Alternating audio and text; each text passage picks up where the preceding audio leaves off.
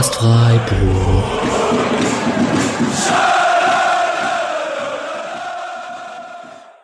Dann hallo und herzlich willkommen zur 143. Episode des Podcast Freiburg. Wir sind Tabellenzweiter, Bayernjäger, beste Defense der Liga. Wir können es äh, nennen, wie wir wollen. Ähm, der SC Freiburg hat sein erstes Saisonspiel mit 4 zu 0 in Augsburg gewonnen und wir sind hier zu dritt. Hallo Julian. Hi. Und grüß dich, Mischa. Guten Abend. Ähm, 4-0 hat, glaube ich, keiner von uns getippt. FIFA Nee. Deutschland auf Kicktipp hat original 1 zu 0 für die zweite Mannschaft und 4 zu 0 für die erste Mannschaft getippt. Herzlichen Glückwunsch. Äh, nicht schlecht, aber ein paar hohe Siege waren trotzdem dabei. Wir waren alle sehr optimistisch nach Kaiserslautern trotzdem, oder? Ich dachte, ich habe es mir vorhin angehört, nochmal euch zu Kaiserslautern. Ich dachte, Nick hätte 4-0 getippt. Nick hatte 4-0. Ich wollte ihn jetzt äh, untergehen. Jetzt, wo er, wo er nicht dabei ist hier. Na gut. Herzlichen Glückwunsch, Nick, wenn du das hörst. Ähm, ja, Patrick Julia- sagte schon, das ist halt eigentlich voll irre, 4-0 zu tippen. Ja, sorry, okay, jetzt. Ja. Stimmt, stimmt, stimmt, stimmt. Das habe ich natürlich jetzt unterschlagen. Ja, Julian, wie ist es denn? Äh, Euphorie pur oder ähm, gutes Statement an die Liga? SC Freiburg International? Bin hauptsächlich genervt, dass die dumme Eintracht uns die äh, Tabellenführung versaut hat. Äh, mit diesem extrem peinlichen Auftritt in der ersten Halbzeit gegen Bayern. Äh, ansonsten sehr, sehr fun auf jeden Fall. Ich hatte äh, schon dadurch, dass ja danach gleich mal Dortmund kommt und so, die Sorge, wenn man da jetzt irgendwie ein bisschen so ein typisches Augsburg-Spiel mit so, wo, wo die einem irgendwie so ein 2-2 raustrotzen oder sowas oder ein 0-0 noch schlimmer, dass es dann so ein bisschen schleppend losgeht und ich glaube, das gibt direkt wieder so einen, äh, diesen Schub, von dem ich früher immer geglaubt habe, der wäre gar nicht so wichtig und bei dem man bei ein paar SC-Saisons schon merkt, dass das äh, bei den Spielern immer was auslöst, wenn es so gut losgeht. Und Mischa, du bist derjenige, der uns jetzt rational wieder auf den Boden der Tatsachen holt? Oder wie machen wir das? Nö, nö, ich war auch, ich war sehr begeistert eigentlich. Und ich denke ja immer, bei Freiburg ist es vielleicht gar nicht so wichtig, wie gut man startet, weil es jetzt nicht so ist, dass der Trainer geschmissen wird, wenn man schlecht am Anfang startet. Deswegen ist, glaube ich, nicht so diese Horrorvorstellung wie bei anderen Teams. Aber andersherum, der positive Start ist natürlich genauso, genauso positiv wie bei allen anderen auch, denke ich. Ja. Und ich habe mir vorhin noch Grifo-Interview angehört au- auf scfreiburg.com und der ist schon ziemlich happy, habe ich das Gefühl. Ja, den Freistoß wollte er so. Das war keine Flanke. Frech. Frech vom Winsche. Wie hast du es gesehen? Ähm, ich habe es in der Tante Käthe gesehen, in Berlin, in der Freiburg Bar. Ähm, war ziemlich viel los. Davor lief Liverpool und Berlin Derby war zeitgleich noch, also Union gegen Hertha in der Bar. Ähm, dementsprechend war der Laden ziemlich voll. Und Freiburg wurde in den kleineren Raum verfrachtet, sonst ist es immer im größeren Raum dort, aber da es Berlin Derby war, wurde, haben sie da ein bisschen mehr Umsatz gemacht wahrscheinlich. Äh, ja, und nebenher hat mir das mit der Hertha schon sehr viel Spaß gemacht. Ich bleib dabei. Die, die äh, Schadenfreude, die, die geht irgendwie nicht weg. Und ha ho he an meinen Trainer geschrieben direkt. Also. ja. ja, voll gut. Ähm, du hast gerade gesagt, mit neuem Trainer ist eigentlich ein guter Übergang, Mischa, weil Enrico Maaßen bei Augsburg der neue Trainer ist. Ähm, zweite Mannschaft vom BVB. Ähm, da ist er hergekommen. Würdest du sagen, dass man schon irgendwas erkennen kann, was sich jetzt bei Augsburg grundlegend verändert hat? Kann man das nach einem Spiel schon sagen? Ja, also das, was der Streich gesagt hat und Grifo jetzt in dem Interview auch gesagt hatte, ist, dass es halt sehr auffällig ist, wie krass die eins gegen eins pressen. Und das war in einem Ausmaß, wie ich es echt auch schon lange nicht mehr gesehen habe. Also weil man kennt es ja schon, dass es so Mannorientierungen gibt, aber die meisten Teams machen das ja nicht so, dass, also die meisten Teams versuchen ja eher sogar, naja, hinten in Überzahl abzusichern und dann mit weniger Personal vorne trotzdem eins zu eins Situationen herzustellen, dass wenn das dann aber überspielt wird, andere, andere, ähm, andere Räume auf dem Platz offen gelassen werden. Äh, und so, deswegen müssen Teams ja verschieben und sowas. Und dass aber wirklich jeder einen Spieler hat, das sieht man selten so. Und das hatte Augsburg jetzt so gemacht. Das hat man auch immer wieder so gesehen. Diese typische Aufbauszene, Flecken hat den Ball und irgendwie sind die Innenverteidigung recht weit weg und so und Flecken wird nicht angelaufen, aber alle sind gedeckt irgendwie. Ja. Genau. Schon interessant. Aber ich weiß nicht, ob er so bei Dortmund zwei spielen hat lassen. Das, äh, dafür kenne ich ihn jetzt nicht gut genug. Aber darauf war man offensichtlich vorbereitet, wie Streich auch gesagt hat, auf diese 1 zu 1 Deckung. Ja, und dass erfolgreiche Trainer von zweiten Mannschaften äh, ins Blickfeld geraten, kennen wir ja auch aus Freiburger Sicht. Ähm, Julian, wenn wir Augsburg betrachten, ist eine einzige Ex-Freiburger Party mit Gikiewicz, Caligiuri, Demirovic, Niederlechner. Ähm, vielleicht, wie fühlt sich das an? Und vor allem auch Gregoritsch, Demirovic 1-0 für Gregoritsch, würde ich mal sagen. Ja, der Tausch sieht erstmal jetzt nach einem Spieltag ganz gut aus. Ähm, war ja aber auch, was wir schon direkt gesagt haben, dass für jetzt den Start der Saison das auf jeden Fall ein positiver Tausch für den SC ist. Ähm, dann nur die Frage ist, wenn du quasi sowas wie Marktwerte und so einfließen lassen willst, wie das dann auf die nächsten drei Jahre oder so aussieht. Ähm, grundsätzlich muss ich sagen, so jetzt bei Niederlechner äh, und bei Gikiewicz habe ich jetzt nicht mehr große äh, Nostalgiegefühle oder sowas, nicht weil ich die jetzt nicht mochte oder sowas, sondern weil es jetzt dann doch sich der Effekt so ein bisschen, ähm, ja, ein bisschen verlaufen hat. Aber generell, ich meine, war jetzt nicht bei uns dabei, aber Johnny Schmid hatte ja dann auch noch die Vergangenheit äh, bei Augsburg. Das ist ja schon ein bisschen verrückt, wie viel es mittlerweile ist.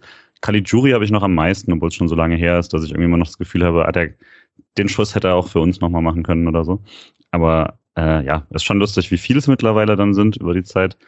Aber das hat mir jetzt keine extra Sympathiepunkte für Augsburg oder so äh, ausgelöst. Und wenn man so die Ticker durchgeht, Mischa, dann ähm, hört man voll oft von, von Lieblingsgegner Augsburg für Freiburg. Also die scheinen denen zu liegen. Würdest du da irgendwie einen Grund drin sehen oder ist es einfach auch vielleicht Zufall? Ich würde sagen eher Zufall und mich hat es sogar ein bisschen gewundert, also weil ich das auch gehört hatte und ich dachte immer so, naja, ein Team, das jetzt eher auf Pressing und Umschaltfußball setzt und Freiburg so das Spiel machen lässt, damit sah man letzte Saison vielleicht ganz gut aus, aber so traditionell würde ich sagen, ist das eigentlich eher immer so ein sehr großes Problem für Freiburg. So Mainz, an Mainz denke ich da immer hier 70 Prozent Ballbesitz, aber 4 ins Verlieren oder so. Äh, ja. Aber cool, ja. Ja, und gibt schlechtere Ergebnisse als ein 4 zu 0 dann am Ende. Ähm, Freiburg also ich glaube, wir können, also die, die Rest der Aufstellung von Augsburg werden wir im Laufe des Spielverlaufs gleich sowieso ansprechen. Also ich glaube, man muss jetzt nicht eins zu eins durchgehen. Buchstabier äh, mal Rex Bescheid, bitte. das war der und, und der andere Innenverteidiger kann man auch noch dazu erwähnen. Ne? Roveleo. Ja, sehr gut. Sehr gut. Ähm, ich bin froh, dass ich Trey nachher hinbekomme. Ähm, wenn er eingewechselt wird. Freiburg, äh, Viererkette. Ich glaube, das Wichtigste oder die, die größte Frage war, wer spielt für Kübler rechts hinten? Ähm, und dass Sildilia sich da durchgesetzt hat nach seiner Leistung gegen Kaiserslautern.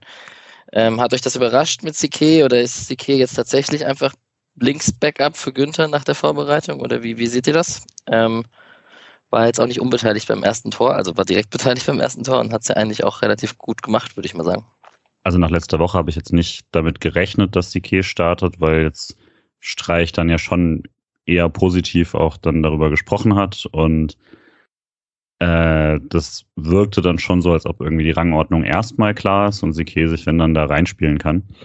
Ähm, generell, und das muss ich, muss man, muss ich auch bei mir selber beobachten, finde ich, dass sie dir so ein bisschen zu viel negativen Stand dadurch bekommt bei einigen SC-Fans. Allein dadurch, dass er quasi der, der Spieler, der ist im Weg für den spannenden 20-Jährigen. Aber er ist ja selber ein spannender 20-Jähriger, nur weil man für ihn keine sieben Millionen gezahlt hat, sondern ihn ähm, quasi geholt hat für die zweite und dann hochgezogen hat, ist das ja nicht weniger ähm, beeindruckend, vielleicht sogar mehr. Und klar, Defensivstärken äh, sind dann immer erstmal weniger spannend als Offensivstärken.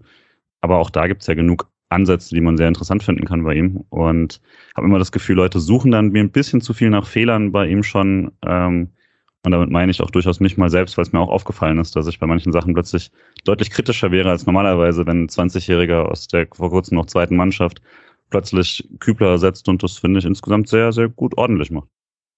Ich finde es auch cool, wenn man Sildilia und Seke, also so ich finde es schade, dass Kübler sich verletzt hat, auf jeden mhm. Fall. Und irgendwie hat diese Situation jetzt mit den beiden auch was.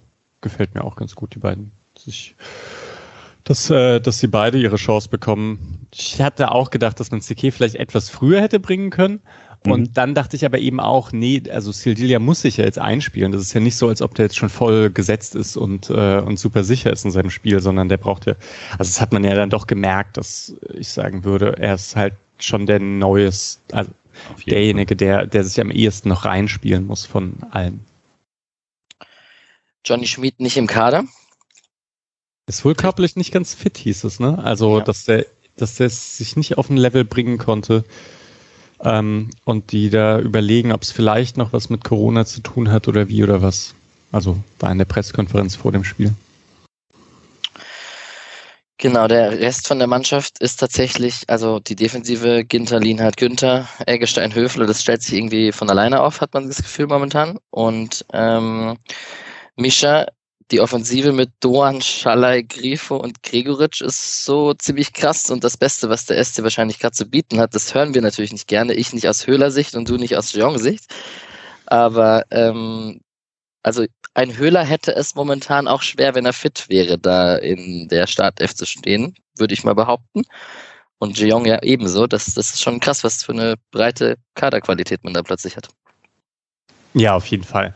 Aber ich finde es in der Offensive ja nie so schlimm, weil da halt immer gewechselt wird. Also, ich weiß jetzt gar nicht, wann Jeong reinkam, aber das, äh, der hat dann, ach, das wird sich durchmischen mit der Zeit, glaube ich. Aber diese Höhler-Gregoritsch-Sache, darüber können wir später auf jeden Fall nochmal sprechen, wenn man überhaupt so diese ganze Spielanlage mit den langen Bällen und so sieht. Das ist nämlich schon interessant auf jeden Fall. Nick war sich ja sehr sicher, dass Petersen statt Gregoritsch spielen würde. Und ähm, war ja dann auch so, dass, glaube ich, nach, dass er selber nach dem Spiel gesagt hat, dass er mit dem Lautern-Spiel sehr unzufrieden war. Ähm, aber denke, nach heute sind da die Zweifel auf jeden Fall deutlich geringer. Plus 15 Tore war meine Prediction. eins, eins hat er geschafft. Ähm, genau, vielleicht einmal Chico Höfler ansprechen, weil der auch im Podcast-Interview war letzte Woche und da haben wir auch ein bisschen darüber gesprochen, dass er wieder, er hat es dann wieder gemacht, diesen abkippenden Linksverteidiger, der sich im Spielaufbau eingeschaltet hat und irgendwie, ähm, weil wir viel darüber geredet haben mit Nico Schlotterbergs Abgang und wer macht das und wer übernimmt da die Rolle, schon oft er da zu finden und Grifo auch oft zu finden, ne? Micha. Ja, das stimmt. Aber dieses Mal dann doch ein bisschen anders als letzte Mal. Äh, ich weiß gar nicht, also genau, irgendwann würde ich noch was zu, zu zur taktischen äh, Herangehensweise sagen. Soll ich jetzt einfach anfangen? Ja, genau. Ich fand es halt eigentlich ziemlich interessant, gerade im Vergleich zu Kaiserslautern. Und da kann man ja genau eigentlich mit äh, die Rolle von Höfler da vor allem sehen. Na, Kaiserslautern hat ja irgendwie relativ tief gepresst, also meistens so ab der Mittellinie. Und ich glaube im 4-4-2. Ich weiß es nicht so genau. Aber da war dann ja die, die Antwort darauf, dass man das Höfler halt abkippt und man so tiefe Ballzirkulation hat und man dann nach, von links nach rechts verlagert und sich dann irgendwann so ins Zentrum durchspielt und von dort dann versucht, zentral im letzten Drittel durchzukommen. Und wenn man sich jetzt halt vorstellt, äh, wenn, wenn diese Herangehensweise von Freiburg auf so eine 1 gegen 1 Pressing äh, Art von Augsburg treffen würde, dann wäre das halt sehr, sehr riskant gewesen. Also wenn dann die Innenverteidiger recht nah beim Torhüter sind und Höfler noch so abkippt, dann lädt man ja, und dann Grifo noch nach hinten kommt, dann lädt man ja praktisch so alle ähm, Augsburger Stürmer ein, ähm, zu viert irgendwie relativ mh, hm, ja, also so eine tiefe Ballzirkulation anzupressen.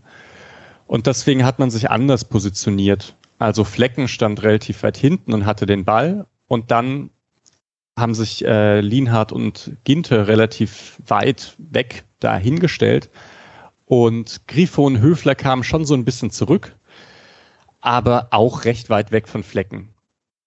Und zwar so weit, dass die, diese, also immer der direkte Gegenspieler nie so einen kurzen Weg zu Flecken hatte, dass er da hinlaufen kann, ohne wirklich den Passweg aufzumachen. Weil dann, ich meine, wenn, wenn das ein Spieler macht bei einer 1 gegen 1 Deckung, dann kann man es halt ausspielen. Dann kann Flecken passen auf den frei werdenden Innenverteidiger, dann muss der angelaufen werden, wo dann wieder einer weggezogen wird und dann ähm, entsteht halt einfach immer so ein Loch bei so einer 1 zu 1 Pressing-Situation. Und das hat Augsburg aber halt auch nicht gemacht. Also die wurden nicht nervös und diesen Flecken nicht angelaufen, sondern Flecken stand dann immer so 30 Sekunden und hat sich so alles angeschaut. Und dann ähm, sind eben so die Offensivspieler haben sich dann so um Gregoritsch herum positioniert und dann langer Ball auf den Kopf von Gregoritsch drauf und schauen, dass man irgendwie den zweiten Ball hat und schnell zum Abschluss kommen. Und das war im Prinzip der Offensivplan fast die ganze, also fast das ganze Spiel lang. Und das wäre halt mit Petersen so überhaupt nicht gegangen auch. Ähm, das ist so ganz klar, das könnte man mit Höhle, hätte man es auch machen können. Mit Gregoritsch konnte man es machen. Aber da kannst du, ja, ich, wenn ich da kurz vorgreifen kann, beim 4 zu 0, ähm, da gibt's auch einen langen Ball. Petersen hat, glaube ich, hat wirklich zehn Meter frei, um den Kopfball zu verlängern und er springt halt unter dem Ball durch, weil er einfach, er ist mit dem Rücken zum Tor einfach nicht der Stürmer. Interessanterweise. Pressen hat er noch gelernt, ähm, aber ja, das Ball festmachen wird, glaube ich, nichts mehr, genau. Und das ist halt, also deswegen ist, war es auch dieser Stürmertausch so wichtig, weil man jetzt halt nicht auf Höhler nicht mehr angewiesen ist, dass man lange Bälle schlagen kann. Ähm, jetzt hat man halt zwei Stürmer, bei denen das geht. Hey, wenn Höhler fit gewesen wäre, vielleicht hätten sie sogar beide genommen. Das wäre noch interessanter. Ja. ähm, genau. Also zurück zum langen Ball, mal wieder. Mal wieder langer Ball eigentlich, ja. Flecken auf Gregoritsch. Fand ich, war ein bisschen, ah, ja, weit zum Anschauen auch ein bisschen schwierig, aber ehrlich gesagt, bei Kaiserslautern hatte man ja auch so frustrierende Momente. Da gab es zwar eine schöne Ballzirkulation, aber da ist man dann halt im letzten Drittel nicht so gut zum Abschluss gekommen, sondern hat sich dort dann zentral immer so ein bisschen festgelaufen. Jetzt hatte man halt nicht mal diese tiefe Ballzirkulation. Äh, aber ehrlich gesagt ist ja alles immer ein bisschen frustrierend. Fußball besteht halt aus hunderten Angriffen, die alle nicht funktionieren, bis halt irgendwann einer durchkommt. Ne? Ja wenn man den Ticker durchliest, Julian, dann hat, äh, das stand auf jeden Fall lustigerweise bis zu der Schiri-Unterbrechung von Bastian Dankert in der 23. Minute, dass Augsburg besser war und danach hat Freiburg besser ins Spiel gefunden. Würdest du das so unterschreiben? Nicht so ganz, weil ähm, ich fand so, also die erste Viertelstunde war Augsburg auf jeden Fall besser oder zumindest ähm, etwas gefährlicher, aber auch das ist immer mit viel äh, gut Willen, weil so richtig, also richtig gefährlich war eigentlich niemand.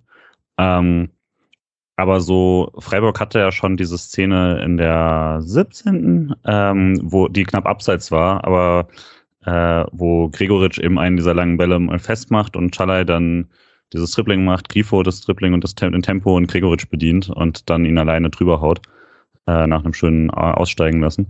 Und ab da fand ich es dann äh, schon, ab da fand ich, würde ich sagen, war der SC dann besser im Spiel. Äh, und dann kam diese, diese Dankert-Block erst. Aber ich würde sagen, die erste Viertelstunde gehört schon Augsburg insgesamt. Gab es äh, ein paar Caligiuri-Chancen, eine aus einer Drehung und in der elften Minute eine, wo er von rechts reinzieht gegen Günni und ihm entwischt und mit links fast den oben in den Giebel haut. Caligiuri ist immer noch, also man wurde ausgewechselt irgendwann zur 60. oder so, aber ist immer noch einer, der ein bisschen Gefahr ausstrahlt bei Augsburg. Finde ich auch sehr interessant. Caligiuri finde ich ja eh eigentlich immer cool, coole Bundesliga-Karriere. Aber so langsam würde ich schon sagen, es geht dem Ende zu. Bei Caligiuri wie auch bei Schmid. So irgendwie habe ich, sehe ich die eh immer zusammen und ja, werden alt. Ja. Und vielleicht der, so im ersten Monat äh, ist es ja öfter so, dass Günther defensiv noch nicht so ganz so drin ist, wie es später in der Saison ist. Und da fand ich schon ein paar Situationen schon Ah, das kannst du aber ein äh, bisschen konsequent erklären. Also auch da, wo er irgendwie das Foul möchte, ähm, was vielleicht auch eins ist, keine Ahnung, wo Caligiuri sich da eben so durchsetzt, rennt Günther dann nochmal an und lässt sich da richtig böse aus, austanzen. Ähm, also da, wo über dieser Schlenzer dann drüber ist. Also das war dann auch schon echt mäßig verteidigt insgesamt von ihm. Aber hatte ich jetzt die letzten zwei Jahre so, dass ich dachte, im August ist Günther meistens noch nicht so drin, wie es später ist. Äh, daher mache ich mir da jetzt keine großen Sorgen. Ja, in der vierten Minute dabei der, der Drehungsschuss vom, von Caligiuri, da ist auch Günther, der so einen halben Querschläger ja. macht und äh, den Ball im eigenen Strafraum wieder runterkommt. Ähm, Kreisliga Alex, äh, eklig zu verteidigen, so, so lange Einwurf, Einwurfbälle in den Strafraum und so, die sind immer wirklich für alle, für alle Spieler in der eigenen Box unangenehm, weil man immer, also der rutscht halt schnell durch und dann wird es gefährlich, wenn da irgendwie acht Mann im Strafraum stehen. Aber ja, ist nichts passiert und Caligiuri hat äh, seinem, äh, seine alte Verbundenheit zu Freiburg vielleicht gezeigt in dem Moment. Ähm, ja, Bastian Dankert, Slapstick, Iron Günni haut erstmal die Schiri kaputt, oder? Das war schon hart, glaube ich. Also am Anfang sieht es nur so aus, als ob die sich so ein bisschen, also dass die so ein bisschen aufeinander rennen und dass es eher der Schock ist. Aber ich glaube, man sieht schon, dass der, also von der Seite dann mit dem Knie getroffen wird, entweder auch aufs Knie oder Pferdekuss. Das kann, also das kann schon wehtun, würde ich sagen. Ja, es gibt sicher einen blauen Fleck. Hat es mit Humor genommen und wurde dann behandelt. Und wie gesagt, wirklich, im, im Ticker stand so, die Pause tat Freiburg gut. Du hast jetzt aber schon gesagt, äh, Julian, dass davor ja schon eine Chance für den SC war. Vielleicht war jetzt diese, diese kleine Pause nicht unbedingt äh, ausschlaggebend. Aber man hatte vielleicht Zeit, äh, sich kurz zu sammeln, die eine oder andere Sache anzusprechen und so. Das ist ja wie ein, wie ein Timeout quasi fast gewesen. Voll, und ich glaube auch, das hat Streich auch so genutzt, weil was man danach sieht, ist, dass sie äh, die Pressinglinie schon nochmal ein bisschen nach vorne geschoben haben. Also direkt auch die Szenen danach ist es, das Anlaufen wird dann auch, wenn man zum Beispiel Gikiewicz anläuft, dass dann auch die nächste Linie so mitrückt, dass ihm auch tatsächlich die kurzen Optionen genommen werden, weil das ist ja nett, wenn du jemand anläufst und ihn so zum irgendwie bisschen unkontrollierteren Ball zwingen willst. Aber wenn er trotzdem jemand halbwegs frei hat, dann trifft er den auch. Ähm, oder, ja gut, zumindest andere Torhüter vielleicht. Äh, aber also da fand ich es dann schon deutlich konsequenter mal äh, gepresst als vorher. Ja, das war ja auch alles andere als leicht eigentlich ähm, in der Systematik richtig zu pressen, mhm. weil also es war eine Dreierkette und gepresst haben Gregoritsch, Grifo und Doan haben diese Dreierkette angepresst. Nie so ganz frontal eins gegen eins, sondern das so seitlich angelaufen wurde. Und dann hat, die haben aber trotzdem mit zwei Sechsern gespielt, ne? Ich weiß gerade gar nicht wer. Meier und äh, also Crusoe oder Cruezo hat also ja. die klassische Sechs gespielt. Ich weiß nicht, ob dann, also ich hatte das Gefühl, die lassen sich dann teilweise auch so situativ ein bisschen fallen, Rex mit Giant Meier und so. Genau. Und da musste halt jemand nachrücken, weil eigentlich halt nur Schaller noch dahinter war und ähm, genau bei Grueso sein konnte und der und derjenige, der halt unterstützt wurde, da musste Eggestein eigentlich meistens nachrücken. Und das ist heikel, ob man das macht oder nicht, weil man presst dann mit fünf Leuten vorne relativ weit. Wenn dann der lange Ball kommt, ähm, sind halt nur noch fünf hinten. Und da fand ich auch, dass am Anfang war es vorsichtiger und ich fand es am Anfang auch nicht so gut, weil das muss man schon sagen, mit, mit Gregoritsch. Ähm, es, die Feinabstimmung äh, ist noch nicht so ganz da, wie es jetzt mit Höhler, Jeong und Schalay und Grifo ist. Ja. Du hast gerade Eggestein erwähnt, der ist mir sehr, also Freiburg war prinzipiell über die ganzen 90 Minuten ziemlich gallig und ziemlich in den Zweikämpfen drin und so, hatte man das Gefühl. Und es ist auch eines der schönsten Zeichen gewesen, dass man nach dem 3-0, nach dem 4-0 nicht äh, Anstalten gemacht hat, aufzuhören, sondern irgendwie weiter gespielt hat und Bock hatte. Eggestein ist mir in dieser Anfangsphase voll aufgefallen als, als Zweikampfbiest und hat sich reingekämpft und hat auch zwei, drei Dinger gegen sich gepfiffen bekommen aber scheint schon auch seine wichtige Rolle da zu haben als, als Dauerläufer neben Höfler.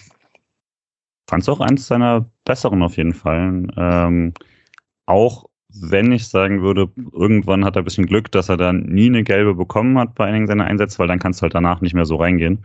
Und so konnte er das halt echt durchgehend quasi äh, gut, äh, also auch wirklich oft den zweiten Ball dann sich da reinschmeißen, wenn die anderen halt äh, schon drumrum standen und gewartet haben, dass der Ball irgendwie zu ihnen kam und dann nochmal abgewehrt wurde, war es halt sehr oft Eggestein, der danach geschoben hatte und dann da echt gut Druck ausgeübt hat.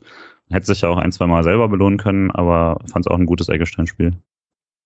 Eigentlich jetzt, wo du sagst mit dem Dauerläufer, das fällt mir ein, dass früher wurden Spieler immer so dafür abgefeiert, dass sie so viel laufen und alle Löcher. Genau, ja, da muss ich gerade auch denken. Aber Eggesteins irgendwie kommt das gar nicht so, so zur Geltung, ne? Weil der läuft, glaube ich, auch äh, richtig viel. Ist wahrscheinlich schon immer meistens äh, einer, also einer der Top-Läufe bei Freiburg, glaube ich. 10,7 in dem Spiel. Oh, gar nicht so viel. Chico. Genau ähnlich. Auch 10,7. Hm. Ja, okay.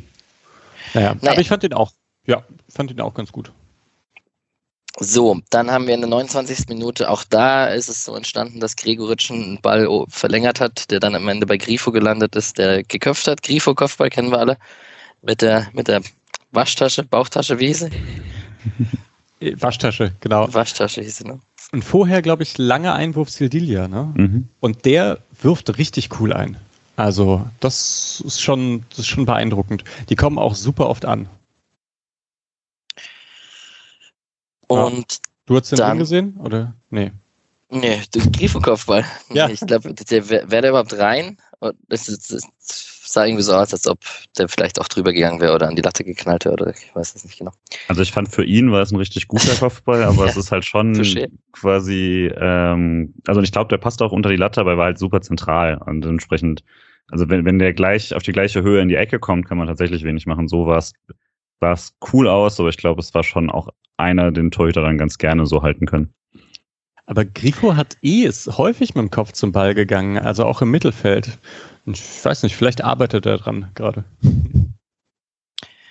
Und in der 33. Minute haben wir den Kopfballtreffer von, äh, den Pfostentreffer von Günther, der nach einer Ecke wieder an den Ball kommt. Zweiter Ball wird gewonnen, geht wieder rechts raus. Der Eckballschütze Günther ist dann quasi aus dem Abseits rausgelaufen und stand dann da an der Ecke rum, an der Strafraumecke rum. Guter Abschluss. Gikiewicz hätte ihn aber wahrscheinlich gehabt. So sah es zumindest in der Wiederholung aus, dass er da eigentlich dran gewesen wäre. Trotzdem knapp. Ich glaube auch, ja. Ich habe einen Konter Demirovic notiert in der 38. Minute. Vielleicht ein Wort zu ihm trotzdem noch, weil wir haben schon den Gregoritsch-Demirovic-Tausch angesprochen. Ein bisschen glücklos und unsichtbar in dem Spiel. Wie, wie habt ihr es gesehen? Ja, genau so. Ähm, und ein bisschen kennen wir das auch, oder? Also aus der letzten Saison eigentlich Mhm. nahtlos genau daran angeknüpft. Ähm, ich glaube, wenn man sich so, wenn man ihn sich genau anschauen würde, hätte man wahrscheinlich das Gefühl, er macht seine Sache sicher ganz gut und so, macht die richtigen Laufwege und alles, aber ähm, hat trotzdem jetzt keinen großen Impact, weil er, weil er wenig eingebunden wird, aber weil auch so dann die paar Szenen, die er hat, irgendwie nicht richtig nicht richtig gut funktionieren, ohne dass jetzt irgendwas total Schlechtes macht oder so. Nebenher läuft bei mir gerade Manchester City gegen West Ham und Haaland mit zwei Toren direkt. Ah. Auch nicht, auch nicht schlecht. Ja gut, Demirovic Haaland sollte man Ja, vielleicht gut. nicht vergleichen. Ja. Und kurz vor Ende der Halbzeit gab es einen Fernschuss von Meyer, wo ähm, Flecken sicher zugepackt hat und einen Konter vom SC, äh, wo man eigentlich recht schön gespielt hat. Man hat prallen gelassen und, und direkt weitergeschickt auf Schallei und Grifo im Zentrum und dann äh, ist der Ball am Ende bei Dorn gelandet, der Schuss wurde geblockt und Eggestein Nachschuss links unten knapp vorbei. Leider nicht wie im Pokalfinale, aber ja, wenn der Eggestein noch ein bisschen torgefährlicher wäre, ne? Dann Zwei, zwei Möglichkeiten bei der Sache. Entweder Eggestein sieht Gregoritsch auch ähm, und flankt rüber, oder Gregoritsch macht halt den Weg, wie ihn Petersen gegen Kaiserslautern gemacht hat und steht dort. Also ich weiß jetzt nicht, wem ich es ähm, ich's eher, also vorwerfen sowieso nicht, aber genau, da hätte es schon noch die Möglichkeit geben, dass es etwas gefährlicher wird. Fand aber diese Kombination davor, so dieses äh, Günther Schalay Gregoritsch mit diesem Doppelpass dann auch von Schalay und Gregoritsch und so. Äh, Dorn war dann nicht so glücklich, aber das davor fand ich richtig cool, weil das wirklich so sehr, sehr schnell ging und zack, zack. Und äh, das, also so Szenen machen schon, finde ich, ziemlich Spaß für den ersten Spieltag. Da schon so, äh, dafür, dass die erste, erste Halbzeit sonst nicht so viel hergegeben hat, fand ich das eine der cooleren Szenen. Da vielleicht noch so ein bisschen frustrierender Moment für Dorn, weil er dieses Reintribbeln und dann Schussblocken hat er jetzt schon ein paar Mal so gemacht. Ähm, aber dafür macht er immer noch so oft Spaß am Ball, dass man ihm nicht so richtig böse sein kann. Es ist halt nicht so das Doan-Spiel gewesen, glaube ich, insgesamt. Also Ja. ich fand ihn auch ganz gut, aber ach, langer Ball auf Gregoritsch ablegen und dann muss man irgendwie was machen. Das ist jetzt halt nicht irgendwie, ja, so sein Ding, glaube ich, sondern sein Ding ist wahrscheinlich schon eher, dass er häufiger mal ja, ins Eins gegen Eins gehen kann. Schade, dass man halt, wenn man es irgendwie geschafft hätte, Duan da so äh, reinzubekommen in dieses Spiel, also Dribblings gegen, ähm, gegen so Mannorientierungen sind natürlich schon auch immer sehr effektiv dann, ne? Also weil wenn man einen aussteigen lässt, dann reißt man halt große Löcher. Aber ja, da, da ist man halt meistens gar nicht erst so richtig hingekommen. Ja, trotzdem, also gegen den Ball gewohnt, also hat er auch schon gut verinnerlicht, würde ich mal sagen. Das Streichsche gegen den Ball arbeiten. Auf jeden Fall, ja. Ich bin äh, Und- begeistert eigentlich. Hätte ich gar nicht so gedacht, dass der so gut ist dann. Voll. Und man hat natürlich jetzt die andere Option, quasi den Grifo von der anderen Seite mit reinziehen und mit dem linken Fuß abschließen. Das hat man ja davor mit Schalai oder Höhler oder wer auch immer oder Jeong äh, in der Form nicht gehabt. Ähm, in der Tante Käthe fiel das ein oder andere Mal in Arjen Robben Manier. Ähm, mal gucken, wie oft wir das noch sehen werden diese Saison. So, und dann war Halbzeit und ich war eigentlich ziemlich confident, dass äh, Freiburg das Ding gewinnt, um ehrlich zu sein, und war nicht gar nicht so nervös. Ähm, gut, kurz nach der Halbzeit wurde, wurde das bestätigt, aber das konnte man so nicht erahnen. Aber ähm, um ehrlich zu sein, dachte ich, also ich dachte, man gewinnt das. Wie, wie ging es euch in der Halbzeit? Schon? Ja, ich fand's auch. Ich fand's auch. Ich schaue gerade was nach. Jemand hat was getwittert da zur Halbzeit, was ich eigentlich gerne noch raussuchen will. Julian, sagst du vorher? Also ich habe ja das, ich war, war parallel ja auf dem Platz und habe dann gerade kurz Pause gehabt und habe die letzten acht Minuten der Halbzeit und dann die ersten 15 der Halbzeit gesehen. Das heißt, ich hatte gar nicht so ein Gefühl für das Spiel. Ich habe aber die meisten Tore mitgenommen. Ähm, aber so, es hat ja so ein bisschen was wie bei, wie was Nick letzte Woche zu Lautern gesagt hat, dass wenn man eben wirklich eine Mannschaft hat, die das, also auch wenn es komplett andere defensive Ansätze waren, aber ähm, wo man doch tatsächlich individuell klar überlegen ist, dass man dann noch eine gute Chance hat, ähm, bei einem so im Spielverlauf irgendwann durch individuelle Momente einfach in Führung zu gehen. Und ich glaube, das Gefühl ist halt eins, was man als Freiburger gar nicht so oft kennt. Äh, auch wenn Mischa dieses Argument zum Beispiel im Pokal sehr oft schon gebracht hat, äh, gegen zweiten Drittligisten und sowas. Aber in der Bundesliga ist es ja doch eher neu, dass man sagen kann, man ist als Freiburg individuell klar überlegen gegen Mannschaft X oder so, die jetzt nicht gerade frische Aufsteiger sind. So, ich habe ich hab jetzt den, den Tweet von Berg, äh, Bergzwuckel zur Halbzeit, glaube ich, weil da steht, Leider offensiv, vor allem Sildilia viel zu zahm. Nach den schlechten Flanken gegen Lautern schlägt er heute gar keinen. Defensiv macht das aber okay. Und äh, ich glaube, er war nicht der Einzige. Ich habe es nämlich auch gedacht, dass er, er hat so ein, zwei Mal abgebrochen, irgendwie Sildilia, bevor er die Flanke schlägt. Und eben in Lautern waren die Flanken halt echt nicht so gut. Ja, genau. Ja, und dann hat es 15 Sekunden gedauert oder wahrscheinlich 13, bis er zur Flanke angesetzt hat, wenn das Tor nach 15 Sekunden fällt. Ähm, setzt er sich gut durch, dynamisch da auf rechts und schlägt da sehr selbstbewusst die Flanke rein. Und jetzt tut es mir selber weh, das zu sagen, aber das macht Gregoritsch wahrscheinlich besser als Höhler. Mhm. Also, also, sehr, sehr, sehr guter Kopfball da ins lange Eck. Ähm, und natürlich, also Grifo sagt auch in diesem Interview, dass Gregoritsch direkt vorher wohl gesagt habe, dass äh, Sidia ruhig ihm einfach mal diese Flanken schlagen kann. Wenn er sieht, dass er da einläuft, soll er es ihm einfach mal früh schlagen und gar nicht so lange warten quasi. Und ich würde sagen, das, also als junger Spieler hat er das gleich mal sehr gut umgesetzt. Ähm, also ich glaube, Trainer sagen da irgendwie gut coachable oder so, wenn man das schnell etwas umsetzt. Und ich würde sagen, das hat direkt echt gut geklappt. Auch dieses, also der geht ja, nimmt den ja mit dem Kopf da mit gegen, würde ich sagen, ziemlich hohes Bein von Augsburg und da relativ angstlos rein und dann direkt geflankt. Weiß gar nicht, wie man es besser machen soll in der Szene alles. Das weiß ich auch nicht. Ja, das ist halt wirklich der Vorteil von diesem hohen Ball spielen und dann zweiten Ball erobern. Man hat einfach so ein Moment Unordnung in der gegnerischen Defensive, weil das ist ja schon irgendwie schlecht verteidigt auch. Da sind dann, ich weiß nicht, wer noch neben Gregoritsch einläuft, ich glaube Schallei. Und die drei Augsburger sind halt alle irgendwie so einen halben Meter oder einen Meter von ihren Gegenspielern weg. Aber auch einfach, weil eben Gregoritsch und so gerade erst eingelaufen kommen, gerade weil halt, also der zweite Ball gerade erst gewonnen wurde. Das ist halt schon ganz gut. Deswegen diese, vom Anstoß weg nach vorne, das, was Freiburg halt immer versucht und was meistens nicht gut geht, ähm, schon, schon eine gute Idee prinzipiell. Ich, ich drehe durch, dass sowas mit Erfolg gekrönt wird, weil das ist wirklich Trick 17 der Kreisliga, dass man beim Anstoß dann den Ball vorknüppelt und zwei, drei schnelle Spieler da irgendwo zum gegnerischen Strafraum rennen und versuchen da irgendwie den Ball zu gewinnen und ähm, keine Ahnung. Oder einen, einen Einwurf ganz vorne dann halt zu haben, um nicht irgendwie naja, ähm, hat geklappt und man hat 1-0 geführt und jetzt darf äh, Julian vom Freistoß zum 2-0 schwärmen. Ja, das ging ja dann auch echt schnell. Ich war ja fast noch Wiederholungen, die quasi liefen. Ähm, da auch wieder Eggestein ist im Gegenpressing und wird gefoult und kriegt den Freistoß. Also das war auch wieder, also ich weiß nicht, ob sowas als äh, Hockey Assist zählt, ich glaube nicht, aber äh, auf jeden Fall. Patrick fragen. Ja, ich habe nämlich hab ihm vorhin schon gefragt, ob das jetzt hinhaut oder nicht. Aber ähm, es ist auf jeden Fall eine Beteiligung im weiteren Sinne. Und ist halt eigentlich eine komische Freistoßposition, weil es ist zu weit außen für einen direkten Freistoß, würde man meinen, weil der Torwart eigentlich relativ gut in beide Ecken kann. Und deswegen steht da auch nur eine Zweimann-Mauer. Und dazu würde man annehmen, dass es eher so die Günther-Position ist, mit den Links dann eben Richtung Tor bringen und dann kann jemand den Kopf reinhalten oder so.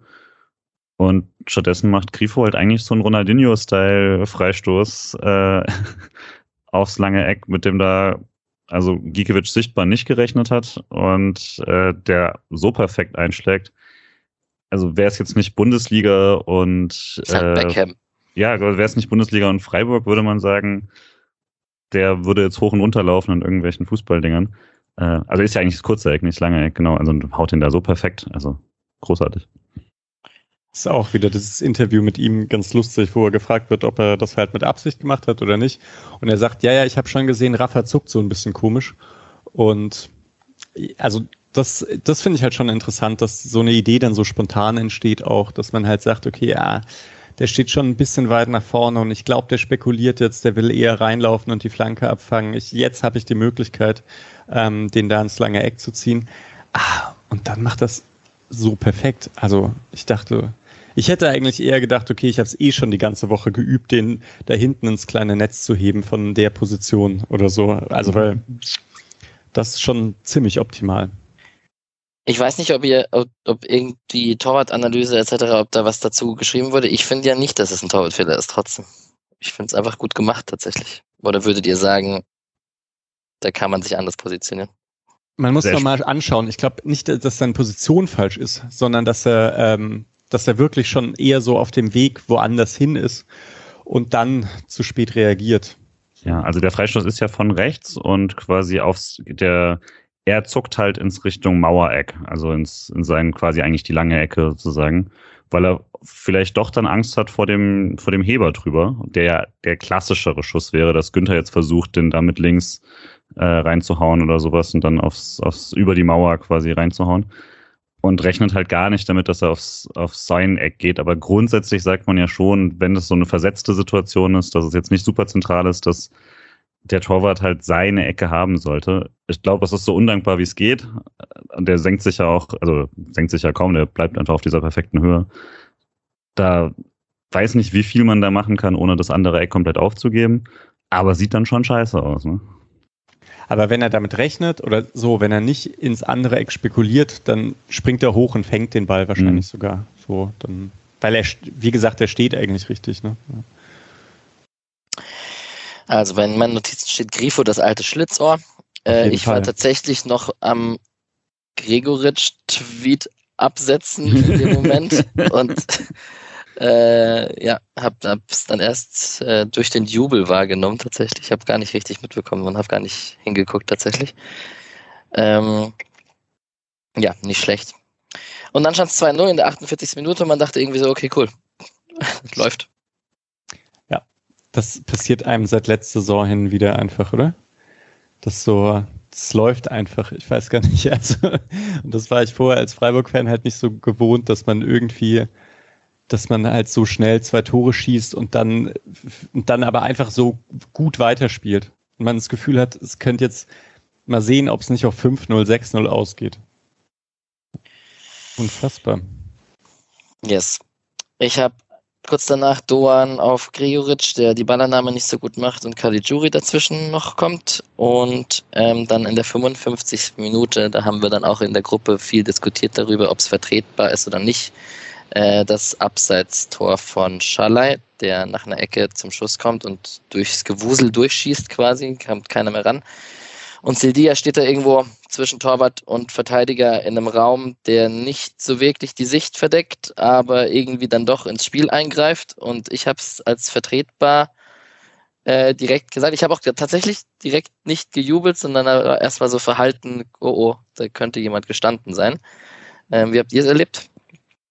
Ich habe nicht mit Abseits gerechnet, ehrlich gesagt. Ähm, Hab's aber halt, ich habe es auf einem kleinen Handybildschirm gesehen, das macht es natürlich auch ein bisschen anders.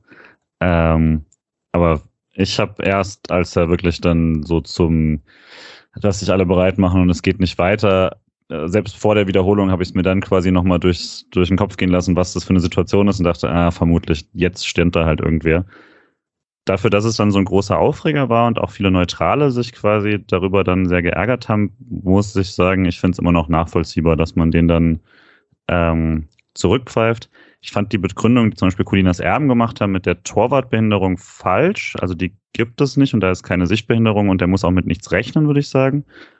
Aber nebendran ist halt Hahn, glaube ich. Und die Füße berühren sich und er hätte theoretisch zum Ball gehen können. Ich glaube nicht, dass er es tut, äh, weil er halt abgefälscht wird vorher, aber er kann nicht so zum Ball, äh, wie er theoretisch hätte können und dann ist es für mich eine Beeinflussung.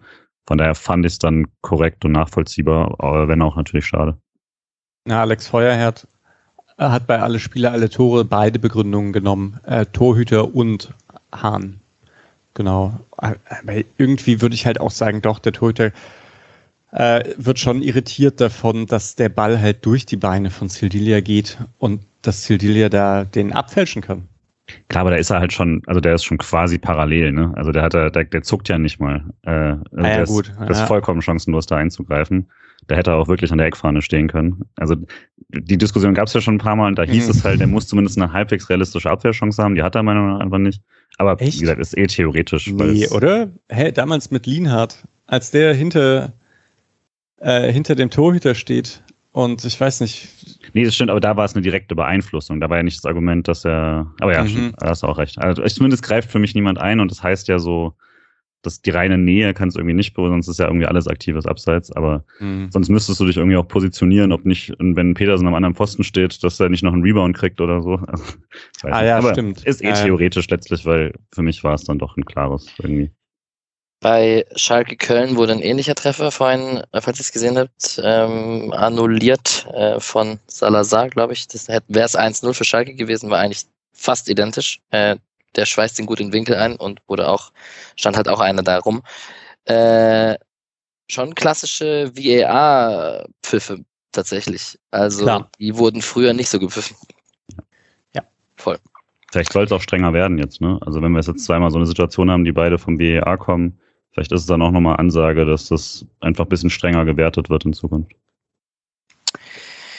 Yes, ähm, Schalleis Tor hat nicht gezählt, er hat am Ende nicht getroffen. Ich finde es schon auch interessant, dass wenn der Treffer gegolten hätte, dass jeder von der offensiven vier getroffen hätte und man da scheinbar sehr gefährlich auf viele Schultern verteilt torgefährlich ist. Äh, das, das wird lustig. Äh, man erinnert sich ein bisschen an Rosenthal, Kruse, Schmid. Äh, was war's? Wer war der vierte? Rosenthal, Kruse, Schmid? Und Caligiuri tatsächlich. Mhm, ja. ja. Ja, also jetzt könnte man natürlich fies sagen, ja, Jeong und Höhle haben ja auch nicht gespielt, ne? Dann, dann ja. sind sie alle gefährlich da vorne, ja. Ähm, schon, ich finde es auch gut. Also. Wir haben bei Augsburg in der 59. Minute einen Dreifachwechsel mit Niederlechner, Pedersen, Jensen für Hahn, Caligiuri und Demirovic, also Kali und Demi raus und Niederlechner rein. Hat das was, also die Frage wäre jetzt gewesen, ob das was bewirkt hat. Zwei Minuten später ist es 3-0 gefallen. Ähm, der, den macht der Ginter schon sehr akrobatisch. Also, und wer, wer möchte über den Kitsch reden mit Ginter und Augsburg und Rückkehr und ich fange erstmal mit, mit Gregoritsch an. Also das war, das, der steht halt so richtig schön in der Luft auch. Das kann ich mir immer wieder anschauen. Und das war halt, also war interessant, weil eigentlich wir kennen diese äh, Freistoßvariante eigentlich schon sehr, sehr gut. Ne? Früher hat man die auf Koch geschlagen, dann hat man sie auf Nico Schlotterbeck geschlagen und dann wurde der Ball wieder reingeköpft und jetzt werden sie wohl auf Gregoritsch geschlagen und der köpft den Ball wieder rein. Ähm, das war hübsch dass dann halt Ginter einfach nur sich ein bisschen absetzen muss und dann im innerhalb vom 16er im Rückraum so frei ist, finde ich schon auch, äh, müssen sich die Augsburger, glaube ich, ein bisschen, ähm, ein bisschen was überlegen. Ich kann mir sogar vorstellen, dass es halbwegs geplant ist, weil mhm, Schalay halt voll. auch aus dem Rückraum getroffen hatte bei der Ecke. Ich glaube, irgendwie scheint man da eine Schwäche ausgemacht zu haben, dass wenn man bei Augsburg eben vorne reinrennt, dass sie alle mitrennen, auf jeden Fall.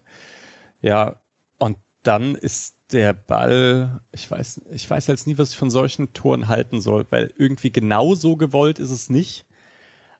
Aber es ist schon akrobatisch getroffen und geschossen. Ja, schon gut. Ich also, habe mich auch gefreut, wie Ginter dann davor ist. Also ja, genau, fand ich schon auch besonders cool, dass Ginter getroffen hat, klar. Hast du auch das Logo auf deiner, äh, du hast ja kein Merch, soweit ich, ich weiß. Ich kein Merch, nee. nee, ich strecke dann immer nur die Faust hoch, egal wer das Tor schießt. Ja. Ich fand aber halt auch, also man sieht beim, beim davor schon quasi, Gregoritsch macht so einen Bogen, also der läuft den schon so quasi raus und dann wieder rein an diese Stelle und Ginter setzt sich dann ab. Also da ist auf jeden Fall das Ziel, dass quasi damit gebunden wird und der Rest zieht dann halt vorne rein und dann ist niemand mehr bei Ginter. Also ich glaube, also ich weiß nicht, ob sie, ob sie drüber geredet haben, die Interviews danach konnte ich nicht sehen, aber das war auf jeden Fall wieder irgendein, zumindest eine Laufweg-Variante. Wie Ginter den dann schießt, also das ist schon natürlich ein bisschen lucky, dass er da vom Schienbein so ins Tor springt. Andererseits will er ja zumindest irgendwas, weil mit dem Fuß kann er den so gar nicht. Also dafür steht, also wenn er mit dem Fuß trifft, dann haut er den ja äh, sonst wohin. Er zieht ja den Fuß dann auch nicht voll durch. Dann macht er so einen kleinen Stopp, Stopper quasi in der Luft. Das ist dann schon cool. Ähm, und es letztlich dann auch scheißegal, wie gewollt ist das, weil es sieht natürlich sehr cool aus, wenn er da ins lange Eck geht. Äh, selbst beim Real Life wurde ich dann schon noch mal ein bisschen emotional, wie er dann zum Block rennt und sich da äh, und da das, das Logo hochhält, eben genau wie wie damals äh, vor elf Jahren. Ach mal, oh Gott. Äh, und ähm, ja, also war natürlich dann quasi de, das große Battle der ausgerechnet Tore mit Ginter ausgerechnet gegen Augsburg im ersten Bundesligaspiel und äh, Gregoritsch ausgerechnet gegen Augsburg. Äh, weiß gar nicht, wie die armen Kommentatoren das dann gelöst haben, aber ist auf jeden Fall ein wunderbares Klischee. Ja, jetzt darf er halt echt nicht gehen nächstes Jahr. Ne? jetzt jetzt wäre es schon frustrierend für viele, glaube ich. Ja, und da steht bei mir jetzt auf jeden Fall, dass ich es äh, nice finde, dass man eben, ich habe es vorhin schon erwähnt, gallig bleibt und Lust hat und äh, weiter aufs nächste Tor geht und gefühlt und nicht irgendwie einen Gang zurückschaltet, sondern irgendwie, ähm, klar, dann hat man Offensivwechsel und dann möchten sich andere Spieler wieder zeigen und das ist auch, das tut auch seine, seine, also das hat auch einen Effekt darauf wahrscheinlich, dass dann die neuen Spieler reinkommen und sich zeigen möchten. Genau, aber es gab dann nochmal Schalay vor Gikiewicz, ähm, wo, wo Gikiewicz hält. Und ähm, dann kam eben Petersen und Tre für Schalay und Gregoritsch rein. Und das ist schon nicht schlecht, was man da so von der Bank bringen kann. Ich bin, bin beeindruckt. Ja, krass. Also, ich habe ja letztes Jahr auch schon oft genug gesagt, aber es ist halt immer noch wahr und jetzt noch wahrer vielleicht. Aber das ist schon sehr, sehr gute Wechsel auf jeden Fall, die so früher nicht drin waren. Ich fand halt auch so die Viertelstunde nach dem 3-0 ist ja nicht so viel passiert. Das ist aber gar nicht per se schlecht, sondern hat man ja auch erstmal geschafft, dass Augsburg nicht irgendwie groß was macht fand da Sidia, da kann man, glaube ich, ganz gut diskutieren über sowas, über beide Seiten, die er da halt noch hatte. Hatte dann ein paar coole Aktionen, die, glaube ich, auch im deutschen TV ziemlich gelobt wurden. Die waren aber jeweils dadurch ausgelöst, dass er sich vorher nicht so gut positioniert hat. Also hatte dann öfter so, dass er, ähm, also einmal war Jago ganz frei, ähm, weil Sidia komplett nur die Innenverteidigerrolle quasi gespielt hat, die eigentlich gar nicht seine war in der Szene. Uh, aber dafür rennt er dann halt rüber und macht einen super Block draus. Und äh, Direkt danach kommt, wird Liedernächter so durchgespielt, aber Sidia blockt ihn dann wieder und so. Und das war, würde ich sagen, schon eher äh, gut als jetzt problematisch, vor allem wenn du deine kleinen Positionierungsfehler dann so ausbügeln kannst. Und ansonsten ist da ja jetzt bis, bis zu diesem Wechsel gab es eigentlich nur diese Schalay-Chance. Der wirkte so ein bisschen enttäuscht. Streich hat irgendwie länger mit ihm gesprochen, ne? Macht er ja schon öfter mit Schalay, aber äh, hat ihm ja dann auch noch so einen, so einen kleinen Schubser mitgegeben, so einen freundschaftlichen. ähm, vielleicht halt auch, weil er sich weil er jetzt echt mehrere Chancen hatte. Irgendwie, ich glaube, wir haben vorhin sogar noch eine geskippt, wo er so einen Doppelpass mit Dimiro, äh, mit, mit äh, Gregoritsch hatte äh, und den dann auch noch vorbeigehauen hat. Also der hatte seine Chancen aufs Tor, macht sogar und dann zählt's nicht. Ist vielleicht ein bisschen fies, aber ich glaube, insgesamt kann man echt weiter mit ihm ziemlich zufrieden sein. Ich hab's irgendwo, wurde es mir noch auch in den Newsfeed hineinge geschoben. Irgend so eine super spekulative Webseite hat geschrieben, Schaller will irgendwann äh, auf die Insel wechseln oder so Kram. So, das kommt mir dann immer in den Kopf. Ich glaube, ja, der hofft schon immer auch auf seinen großen Durchbruch. Ne? Vielleicht, keine Ahnung. Also ich habe heute ein bisschen Premier League gesehen tatsächlich. Ähm, der wird da schon auch gut hinpassen. Hm. Ja, Vom Spielstil. Ja. Genau, und dann hat äh, der gute Doan, nachdem er schon im Pokal getroffen hat, äh, in der 78. Minute auch seine Leistung dann gekrönt und das 14-0 zugesteuert. Ähm, bisschen Kuddelmuddel, Wirrwarr vom gegnerischen Strafraum und Jago, irgendwie Querschläger, landet bei Doan und der hatte einfach einen guten linken Fuß und macht den flach, souverän rein. Und ähm, ja, wir haben schon gesagt, die Offensive ist äh, flexibel und torgefährlich. Das ist auch echt schön. Und beide Einwechslungen sind quasi direkt an dem Tor beteiligt. Ne? Also auch wenn keiner von denen das dann macht, aber also Petersen eher durch äh, Seite segelt er erstmal dann vorbei. Äh, aber Trey, Trey setzt auch nicht am Ball, oder? Er setzt doch, doch, so doch. Nach. Trey, ja, ah. Trey kriegt, also spritzt da voll rein und spielt den erstmal auf Petersen und der will ihn quasi auf Trey weiterleiten und stattdessen kommt dann das Tackle zu Doan. Aber zumindest Treys Einsatz ist da richtig, richtig gut. Also der kommt da von hinten und den, durch zwei Augsburger durch, nimmt den weg und dann landet er halt bei Doan. Schuss auch ziemlich gut, würde ich mhm. sagen. Ja, das ist, das ist eine Art von Schuss. Eigentlich genau so, das braucht's halt von 16 bis 18 Metern. Der muss dann nicht so komplett in den Winkel fliegen und der muss auch nicht der allerhärteste sein, sondern aber ein harter, nicht unplatzierter Schuss und das reicht dann halt schon meistens, ne, um dass der Ball drin ist. Und irgendwie hat das Doan immer so drin. Also irgendwie eine sehr sinnvolle Art zu schießen, finde ich. Und schnell, bevor da ja, Leute reagieren können. Das stimmt, ja, der hat irgendwie einen kurzen Abzug, ne? Ja. Messi-esk.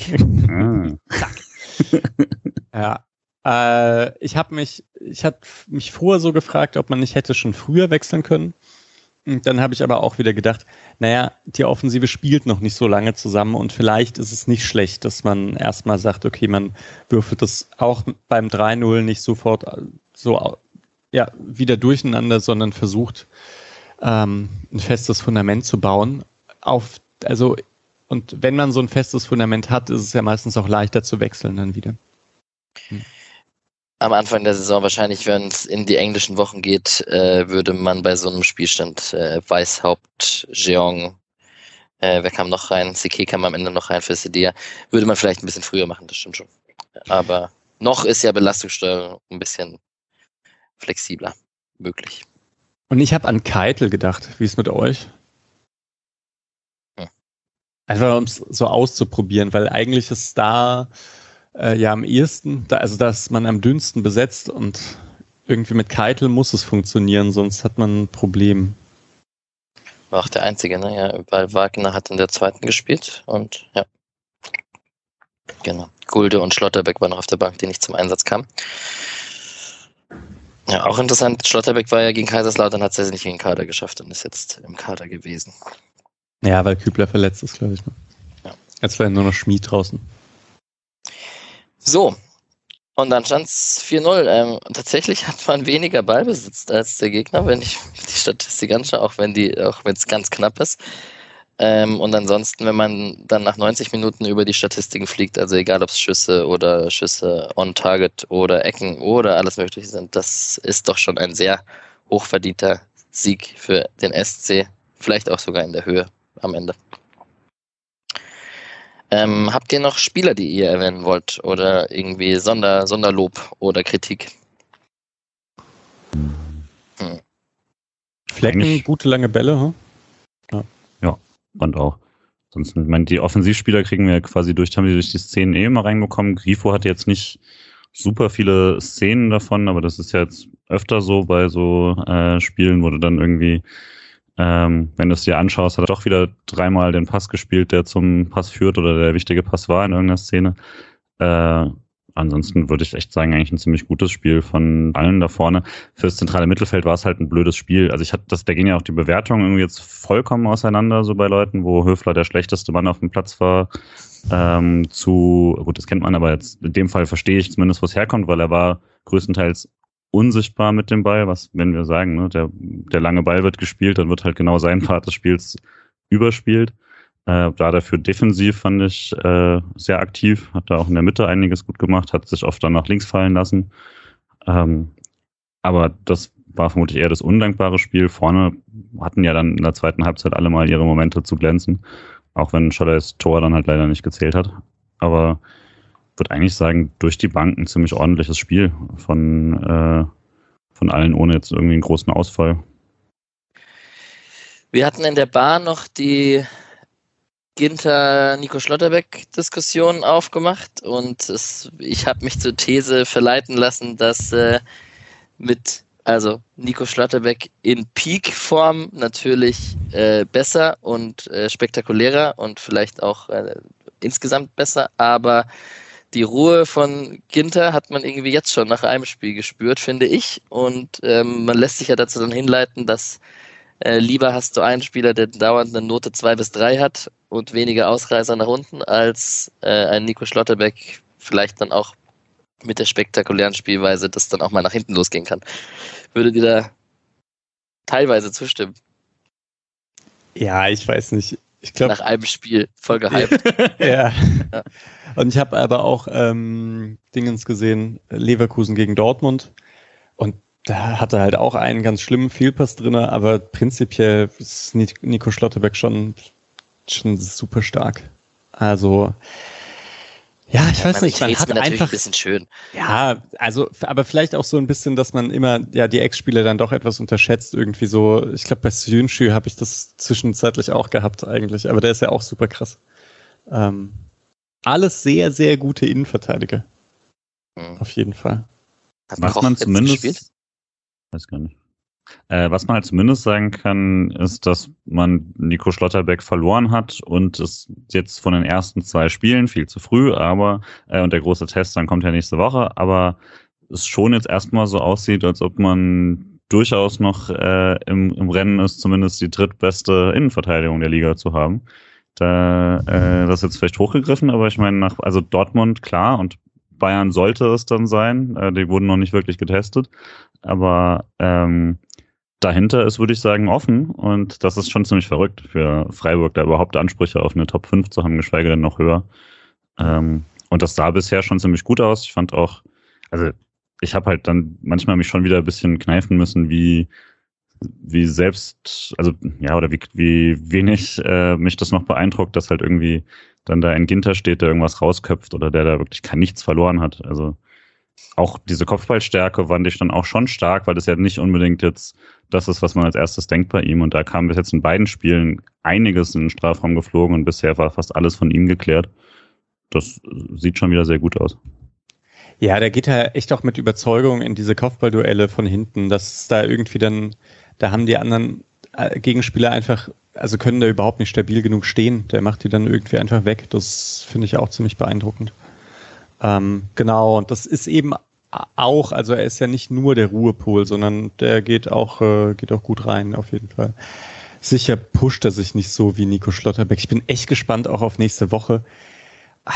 Wenn der dann irgendwie so im Grifo den Ball wegschlägt und dann, und dann die Faust in die Luft direkt, wie das, wie das im Stadion in Freiburg ankommt, das weiß ich noch nicht so genau. Ähm, ich weiß auch noch nicht, wie ich das. Flext er, wenn er trifft? Boah, Junge. ich glaube, er wird es halt machen. Glaub tatsächlich nicht. Es ist ja noch klar. Mit einem Augenzwinkern wird das Ich dachte bei, bei, bei Gregal, dachte ich ja auch schon irgendwie, ich finde es so ein bisschen also ich verstehe vollkommen, wo das herkommt. Ich finde es mittlerweile so ein bisschen arg, dass keiner jubeln darf, quasi gegen seinen Ex-Verein. Ist mittlerweile einfach so ein Standardding geworden, womit das ja auch dann jede Bedeutung verloren hat, sondern es ist halt einfach eine Art, ähm, muss man machen, damit es keinen kleinen Skandal gibt oder so. Äh, aber persönlich Außer finde ich Davy das Selke. So der wird es wahrscheinlich. Davis, ja. ja, aber da wäre es dann ja auch wieder Witz. Rechne ich ihm hoch an, auf jeden Fall. Ja, ja ich würde auch sagen, wenn jetzt, wenn Gregoritsch da Augsburg in den Abstieg geschossen hätte oder ja. so, dass man dann nicht, und bei einem selber geht es nur noch um Platz 8 oder 9, dass man da dann irgendwie äh, ja nicht lachend jubelt, finde ich auch in Ordnung. Aber, ja, andererseits ist es mir auch, ist es mir auch egal ein bisschen, ne? Ich finde es auch, können, sollen sie machen, wie sie wollen. Wie sie es halt anfühlt. Aber äh, wenn er es macht, pfeife ich ihn auf jeden Fall aus. Das geht. Ja, das würde ich auch sagen, ja. Nee, aber Ginter schon super cool. Und Lienhardt auf der anderen Position, würde ich sagen, es ist ja, er war halt auch gegenüber von Nico Schlotterbeck, er war halt im Aufbau ein bisschen dominante, ähm, aber er ist ja schon immer eher der No-Bullshit-Verteidiger, der dann irgendwie hinten absichert und den Ball wegdrischt auch. So. Und das macht er jetzt auch. Habt ihr einen Spieler des Spiels? Ähm, Patrick hat ausgerichtet und ist der gleichen Meinung wie ich, allein wegen der Story, dass der gute Gregal es werden muss in seinem ersten Spiel, wenn er getroffen hat. Ähm, wen habt ihr auf der Uhr? Ich auch Gregoritsch, einfach weil er halt das, ähm, er, er, war halt im Prinzip der Matchplan, ne? Und der ist ziemlich gut aufgegangen.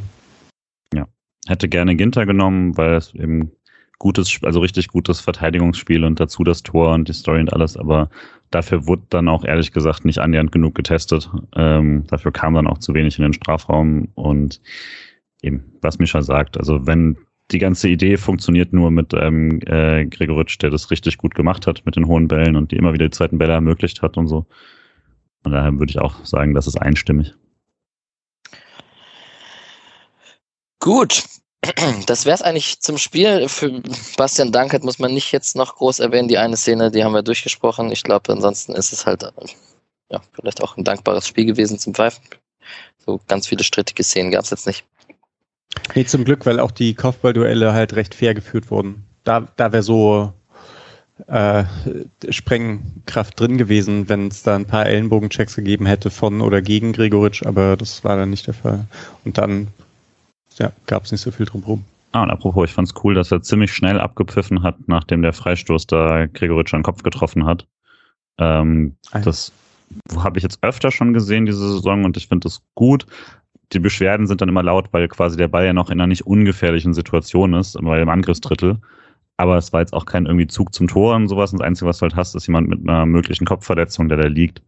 Ähm, dass man das jetzt direkter unterbricht vom Schiedsrichter und dann nicht diesen äh, blödsinnigen, spielt man jetzt den Ball raus oder nicht, Kram macht, finde ich da sehr gut. Bei irgendeinem Spiel wurde wieder getackert und weitergespielt, ne? Ich weiß gerade gar nicht, bei welchem Spiel das war. Aber es ist eigentlich ein guter Übergang zur Bundesliga. Und den anderen Spielen, es sei denn, ihr habt noch was zum ersten Spiel? Nö. Und ja, also ich habe mich schon über die Härte lustig gemacht, ähm, dass das direkt losging mit einem 3 zu 1 gegen Union und auch einfach also Union ist einfach was, vierter Derby-Sieg in Folge oder sowas. Irgendwas in der Art war es das, glaube ich. Und äh, ja, einfach Favorit. Und Haber hat ein ganz gutes Spiel gemacht. So was man, also der Pass, der eine Pass war ganz gut mhm. zum Tor. Und wie wir erwartet haben, funktioniert er dort einwandfrei. Ja, ja, ja, gut, passt auch sehr gut dahin. Na, und bei der Hertha muss man noch dazu sagen, dass eigentlich dieses Pokal aus gegen Braunschweig wird halt immer skurriler, weil die jetzt das dritte Spiel in der zweiten Liga kein Tor geschossen haben äh, und 18. sind. Also gegen die drei oder vier Tore zu kassieren, oder ich weiß nicht, wie viel es am Ende waren. Boah. Ja. Kempf sieht echt nicht so gut aus. Langsam. Ah, ich habe ja immer gesagt, eigentlich ist das ein ganz guter Verteidiger, aber irgendwie kriegt es nicht auf den Rasen. Und Schwolo konnte auch nicht so wirklich was dafür, merkt man halt einfach, dass das, also letzte Saison. Mm. Ja. ja, ansonsten, Dortmund-Leverkusen ist, glaube ich, äh, noch erwähnenswert, weil Dortmund 1-0 gewonnen hat. Aber ich glaube, äh, da kann man sich auch bei, können sie sich auch bei Patrick Schick beziehungsweise bei Kobel bedanken, dass das so ausging? Genau, aber insgesamt eigentlich ein recht hochklassiges Spiel. Und interessante beiden Teams. Also kann man nicht anders sagen. Ich glaube, eigentlich äh, würde ich sogar sagen, beide spielen wahrscheinlich eine ganz gute Saison. Was jetzt nicht heißt, dass keiner von den beiden nie gegen Augsburg verlieren wird oder so. Das ist halt normal eigentlich. Äh, nur die Bayern machen das nicht. Aber ja, finde ich ja. schon zwei ganz coole Teams. Und halt Übergang. diese Innenverteidigung bei Dortmund ist halt ganz cool. Ja. Und jetzt hast du den Übergang geliefert zu den Bayern äh, mit dem 6 zu 1 gegen Julians Frankfurter. ich habe es ja tatsächlich, es war das einzige Spiel neben Freiburg, das ich live gesehen habe, von daher laufe ich natürlich voll rein. Ähm, außer vorhin, wo ich so ein bisschen mitgeschaut habe. Also Ja, aber ich meine, die meisten haben es ja gesehen als Eröffnungsspiel. Ich verstehe ehrlich gesagt nicht so ganz. Natürlich sind die Bayern das klassische, ähm, auch so international, das, was man irgendwie präsentieren möchte. Aber ich verstehe nicht so ganz, wie es gut ist für die Vermarktung der Bundesliga, dass irgendwie jedes zweite Jahr mit einem Bayern schlachtet irgendwen ab beginnt. Und klar hast du dann mal so Gladbach holt einen Punkt oder so. Das ist natürlich cool. Oder gewinnt oder sowas. Aber ähm, ja, also das war die Farmers League Kommentare online sind ja natürlich dann sofort geliefert. Es war ein erschreckendes Spiel. Also so schlecht habe ich dann lange niemand mehr gegen Bayern an, also wirklich die erste Halbzeit machen sehen, wo man mit fünf Toren gar nicht schlecht bedient ist, äh, weil Müller das leere Tor noch nicht getroffen hat und so. Ähm, und also Frankfurt halt wirklich da teilweise zwei zu fünf, äh, zwei gegen fünf verteidigt hat beim Stand von zwei zu null in der 20. Minute. Also es war ziemlich irre alles, komplett unabgestimmt und ähm, mit einer Dreierkette, die überhaupt nicht hingehauen hat. War ein komisches Spiel. Ähm, hat dann auch nicht so richtig, fand es dann auch nicht mal so richtig lustig, weil es dafür dann auch nicht, auch nicht genug irgendwie passiert ist. Hätte noch mehr vielleicht kommen müssen, aber naja, es war, war ein bisschen obskur alles. Ja, aber was ist in Frankfurt los? Ich dachte, das sind eigentlich alle so euphorisch und. Ja, waren sie auch. und die, die, haben doch auch, gegen wen haben die im Pokal gespielt? Auch nicht gegen so jemand total schlechten, oder? Äh, Magdeburg, glaube ich. Ah ja, und das haben sie doch souverän gewonnen gegen mhm. Titz. Das ist ja eigentlich irgendwie ganz gut und. Ja, genau, vielleicht dachten sie halt wirklich, man könnte jetzt Fußball spielen gegen die Bayern oder und haben dann komplett vergessen, dass man das zuerst mal nicht macht. Ja. Also zuerst mal halt zumindest äh, aus einer Abwehr heraus, die nicht, also es wird ja nicht mal, also sie haben sich einfach auskontern lassen gegen die Bayern. Das ist schon krass. Also das passt aber so gar nicht zu Glasner, oder? Eben, aber ja. Anscheinend. Ja, muss Nick besser sagen, aber äh, es war wirklich abstrus und würde jetzt aber daraus auch nicht zu viel machen. Außerdem haben es die Leute irgendwie schon wieder geschafft, dass die Diskussion danach irgendwie mehr um das Pfeif-Konzert vor dem Spiel bei der Hymne und irgendwie um Pyro ging, als um das einfach um das absurde Spiel. Ähm, das hingegen fand ich eher dann doch lustig, dass man einfach seit dem Helene Fischer DFB-Konzert einfach immer pfeift, wenn, wenn irgendjemand vorher singt bei Frankfurt. Ähm, fand ich eher amüsant als alles andere. Ich kann Pfiffen gegenüber der deutschen Nationalhymne etwas abgewinnen. Wird, ach so, das wird so bei der Bundesliga-Eröffnung gespielt oder so. Ja, ja hey, das erste beim, beim DFB-Pokal vom Finale wird da eigentlich ja. auch die Hymne? Ah ja, okay. Ich glaube, da mhm. habe ich echt erst zum Anpfiff angemacht. Ja, ah. und auch da gab es den einen oder anderen Pfiff. ja, naja. Ja. Hey, ich habe noch ähm, Sturgart gesehen gegen Leipzig. Mhm. Das fand ich eigentlich auch ganz interessant, dass am Anfang Olmo und Kunku halt irgendwie diese Abwehr auseinandergenommen haben, noch und nöcher. Und dann irgendwann nicht mehr. Dann ist Stuttgart eigentlich echt gut ins Spiel gekommen. Fand und? ich beeindruckend, dass sie das dann so wegverteidigt haben, weil da, am Anfang sah es für mich überhaupt nicht danach aus. Ja, ich habe heute auch beide, also Stuttgart, äh, Leipzig und Köln, Schalke geguckt. Und ähm, wie du sagst, also ich wenn, wenn Stuttgart das so bestätigt, haben die halt nur im Abstieg auch nichts zu tun. So, mhm. so weit würde ich tatsächlich gehen. Äh, Finde ich, finde ich ganz, ganz cool und die haben auch echt einige gute Zocker. Ähm, was ich noch vorhin erwähnen wollte, und da kann man auch den Übergang zu Köln jetzt machen. Von, ich halte ja eigentlich nicht so viel von Köln, aber jetzt muss man vielleicht noch kurz über Modest sprechen, der zu Dortmund geht. Ja. ja. Ähm, ist ja taufrisch, auch die News passt schon, oder? Für ein Jahr? Why not?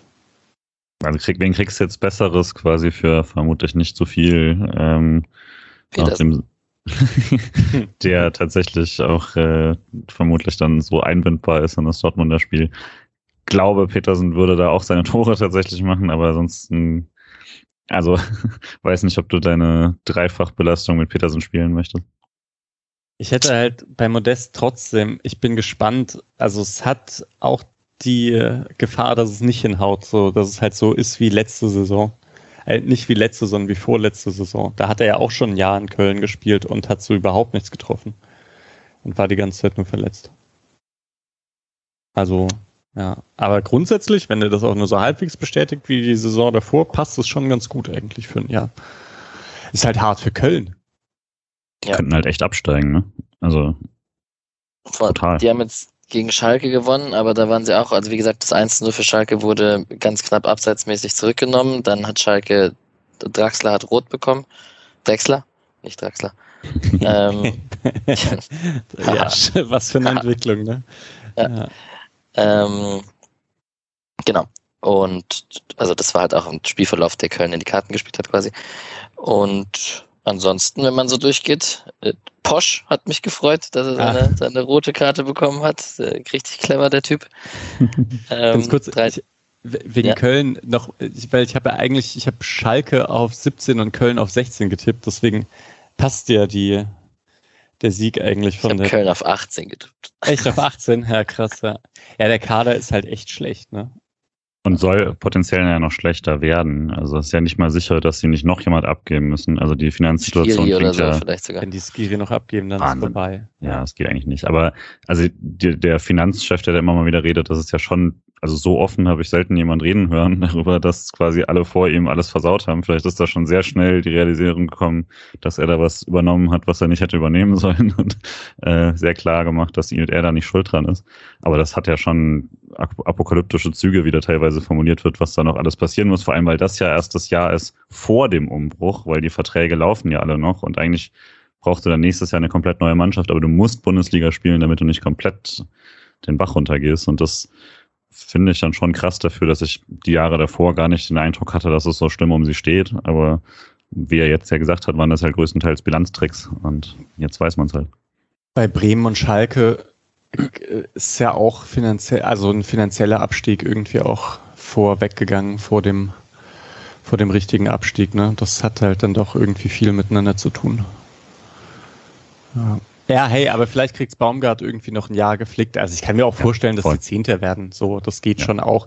Aber die haben letztes Jahr schon sehr viel aus dem Kader rausgeholt und ich sehe einfach, also ja, ich, bis, bis, es gibt halt mit Bremen, Schalke und Bochum irgendwie noch Teams, die vielleicht auch nicht ganz so gut sind, Augsburg irgendwie. Aber ja, bei Köln ist schon extra dünn und wenn die es halt schaffen, die äh, Conference League, dann haben die halt echt einen Nachteil gegenüber den anderen schwachen Teams. Voll. Bremen, Wolfsburg 2 zu 2 und Bochum, Mainz 1 zu 2 sind noch die Ergebnisse, über die wir jetzt nicht gesprochen haben, nur der Vollständigkeit halber. Waldschmidt nicht mal eingewechselt? Waldschmidt nicht mal eingewechselt. Oh, oh, das Transferfenster ist noch länger offen. Klar, bei der Offensive, die wir jetzt haben, willst du noch Waldschmidt dazu packen, oder? Auf jeden dann, Fall. Dann, dann, kann, dann kann Schalay auf die Insel gehen. Wahrscheinlich. Ah, für Doppelbelastung. Oh, bitte. Gut. So viel zum Bundesligaspieltag. Leihspieler ist schnell erledigt. Äh, Lino Tempelmann wurde in der 73. Minute eingewechselt beim 0 zu 0 zwischen Nürnberg und Regensburg. Der war verletzt und ist jetzt wieder, kam jetzt wieder auf Einsatzzeiten. Und die anderen Mannschaften da ist äh, also zumindest bei den Frauen und bei der U19 noch nicht viel passiert. Äh, vielleicht ganz kurz mit der U19 angefangen. Da geht es am Samstag los gegen Unterhaching im Müsle-Stadion um 11 Uhr. Ähm, die Frauen haben ein Vorbereitungsturnier gegen Budapest 3 zu 0 gewonnen. Die fahren jetzt ins Trainingslager, haben Testspiel gegen Basel und die Bundesliga beginnt dann am 18. September erst. Also das ist noch Zeit hin. Und genau, auch, also bedingt durch die, durch die WM, durch, äh, durch die EM natürlich, die jetzt stattgefunden hat. Und die zweite Mannschaft, ich weiß nicht, habt ihr es gesehen? Hat jemand von euch? Naja, halt 60 Minuten, ne, bis dann das andere ja. Spiel anfing, habe ich mir Bayreuth angeschaut und bin immer begeisterter von Makengo, dem Innenverteidiger. Da scheint das nächste Talent auf der linken Seite heranzuwachsen. Und diese Laie aus Inter Mailand, Hoti, ja auch richtig gut. Also fast halt noch weiter so von der von der Spielanlage. Aber dieses Hoti Makengo scheint mir für dritte Liga ein bisschen bisschen übertrieben zu sein sogar. Dafür vorne jetzt nicht ganz so äh, übertrieben. Aber klar, Vermey hat halt dann irgendwie am Ende das Tor gemacht und das habe ich nicht mehr gesehen. Insgesamt ist das, also mache ich mir keine großen Sorgen, dass sie absteigen. Das ist echt eine gefestigte Mannschaft. So, das ist, äh, ist gut. Ja, äh, also Bodo kann man hervorheben. Also ich habe die Highlight-Videos habe ich gesehen und äh, der hat schon eins, zwei sehr, sehr gute Paraden ausgepackt. Und genau, Vermey super trockener Abschluss da am Ende. Und der hat ja auch irgendwie seine Rolle gefunden. Glaubt, das, das wird trotzdem nichts, dass der irgendwann mal, also, nee. Nee. Äh, nee, also für Bundesliga einfach nicht. Ähm, mal quasi so einen reinschmeißen, wenn es große Verletzungssorgen gibt oder sowas, aber das ist natürlich keine dauerhafte Lösung, aber ist ja völlig in Ordnung. Also äh, bin froh, dass er für die zweite da spielt. Da ist es echt gut, jemanden zu haben wie ihn. Ähm, Habt ihr bei der, ich habe die PK vorher nicht gesehen, die Woche, wurde irgendwas gesagt quasi zu dieser zweiten Torhütersituation jetzt auf Dauer beim SC? Das war ein bisschen, also einmal wurde halt äh, nicht gesagt, dass man, also wurde gesagt, dass man jetzt noch nicht so weit gedacht hat mit der Europa League. So, Flecken ist erster Torhüter, das ist schon irgendwie so relativ klar, aber ob dort dann eher Atubolu mitfährt oder Upov war nicht so klar, dass Atubolu dritt, also in der dritten Liga vor allem spielen soll, möglichst viel.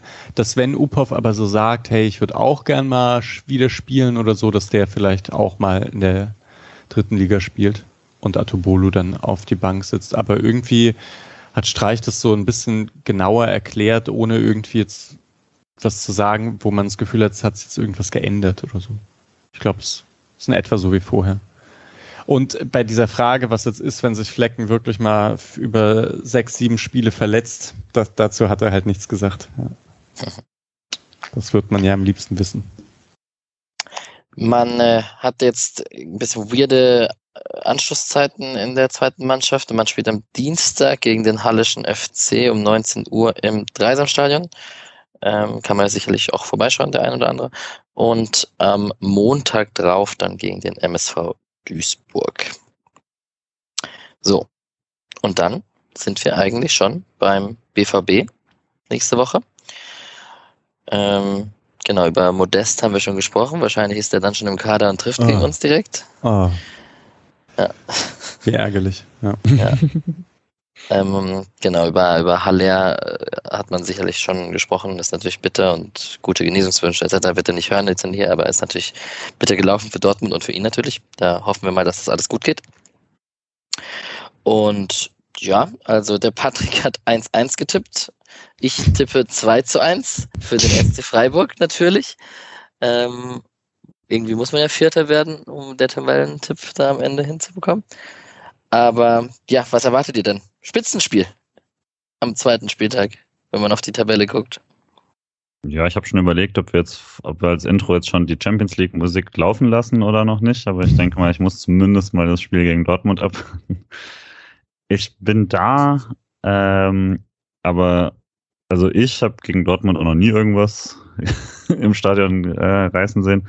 Ähm, ich erwarte mir jetzt nicht zu viel. Also ich glaube, selbst wenn man gut spielt, verliert man vermutlich 0-2 und dann ist das auch nicht schlimm. Hab natürlich Hoffnung, dass man es besser macht, aber ähm, glaube schon, dass, dass das dann äh, im Durchschnitt zu viel ist. Es ist interessant, dass es so in den ersten Vorschauen etc. Dortmund nicht annähernd als der klare Favorit gilt, die sie sonst immer gelten. Also da hattest du ja sehr deutliche Prognosen für Dortmund und die hat man einfach im Moment nicht. Und da ist Freiburg durchaus äh, offensichtlich höher bewertet, als das in der Vergangenheit der Fall war, also deutlich und das tatsächlich ein halbwegs offenes Spiel werden könnte.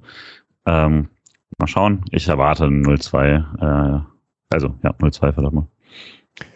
Ich sag auch 1-3 für Dortmund. Ich bin aber auch sehr gespannt, weil man jetzt, also man hatte sehr unterschiedliche Spiele gegen Kaiserslautern, gegen Augsburg mit sehr unterschiedlichen Herangehensweisen.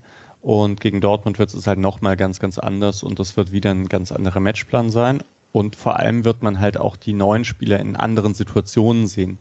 Ich kann mir halt vorstellen, dass es ähm, so Doan oder so schon entgegenkommt, wenn er ein bisschen mehr Platz hat und dann und seinen Dribblings irgendwie versuchen kann. Keine Ahnung, ob der an Nico Schlotterbeck vorbeikommt oder nicht. Ähm, ich weiß aber auch nicht, wie gut es, also ich bin auch gespannt, wie Lienhardt sich als linker Innenverteidiger schlägt, wenn nicht so viele hohe Bälle kommen, sondern eher versucht, also dann irgendwie jemand angedribbelt kommt. So ein, wer spielt denn da auf rechts? Hazard, Mokoko, keine Ahnung, irgendwie. Einer von denen. Ähm, das wird schon spannend. Ja, Süle ist noch verletzt, oder? Da spielt Hummels dann. Ja, das ist ja gut. Ja, das ist gut, ne? Ja. Und dann Guerrero. Ja, ist halt immer doof, dass jetzt Nico Schlotterbeck da spielt. Das, äh, das macht die ganze Sache noch ein bisschen schwieriger so. Fliegt mit Rot vom Platz. Oh, ja. geil. ähm, ich habe gerade, also ich möchte jetzt nicht unnötig äh, Werbung für Sportwetten machen, aber ich habe trotzdem mal geguckt, weil du gerade gesagt hast, dass Freiburg nicht so ganz klar nicht Favorit ist. Und äh, also Dortmund hat eine 2-1er-Quote. Das ist schon untypisch für Freiburg gegen Dortmund. Also da steht eigentlich eine Eins davor. Ich habe natürlich auch über Sportwetten geredet, ich habe es noch nicht so genannt damit. Ne? Das ja. war, was ich meinte, aber ja. ja. Es ist echt krass ausgeglichen. Ich, mhm. drücke das einfach aus. Aber es macht süchtig, Leute. Macht's nicht. genau.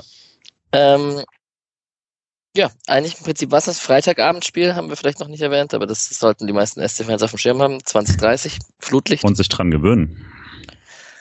Und sich dran gewöhnen. Öfter geben, wenn man die Woche drauf am Donnerstag spielt. Äh, und dann hat viele Sonntagsspiele, weil man äh, die Woche vorher am Donnerstag spielt. Äh, je nachdem, wie halt der Spielplan gerade ist. Ausgerechnet jetzt, wo der Sohn so teuer geworden ist. Hm. Verschwörung. Ja. Hart, ja. Na, ich bin halt, ich weiß noch gar nicht, wie ich es anschauen kann. Ich fahre ein bisschen Fahrrad, ich mache eine Fahrradtour. Mhm. Bin im Urlaub. Aber hey, andererseits 20.30 Uhr werde ich sicher irgendwo auf dem Campingplatz sein oder so und schauen, ob es Internet gibt. Ja. Aber deswegen, ich bin nächste Woche auch nicht zum Quatschen hier. Ja. Gibt bestimmt doch irgendwer, der so seinen, seinen großen Fernseher draußen vor dem Campingwagen aufbaut, wo dann alle mitgucken können. Ja, das wäre natürlich ganz cool. Ist ja Topspiel. Voll. Stimmt. Wir haben äh, Freitag unser Abschlusstraining in der Kreisliga und am Samstag, das ist um 8 Uhr zu Ende, das passt perfekt, und haben am Samstag unser erstes Saisonspiel. Und äh, wir haben auch eine kleine Dortmund-Fraktion bei uns im Verein, also das wird sicherlich, sicherlich lustig im Verein sein. Ja, das drei, vier sind es mhm. schon. Mhm. Die Dortmunder Zecken sind überall. Kommen sie aus Dortmund? Mm, ich glaube, keiner. Das heißt Erfolgsfans, aber man will kein Bayern-Fan sein, alles klar. Korrekt, ja. Das macht es auch nicht besser, stimmt. Ja, gut. Dann wäre es das, glaube ich, für diese Woche. Wir hören uns, wann wir dann aufnehmen. Nächste Woche werden wir noch unter uns besprechen und dann wird die Folge äh, im Nachgang aufgenommen am Wochenende. Und ich wünsche euch jetzt erstmal einen schönen Abend und eine gute Woche. Ciao, bis jo. dann. Ciao, ciao.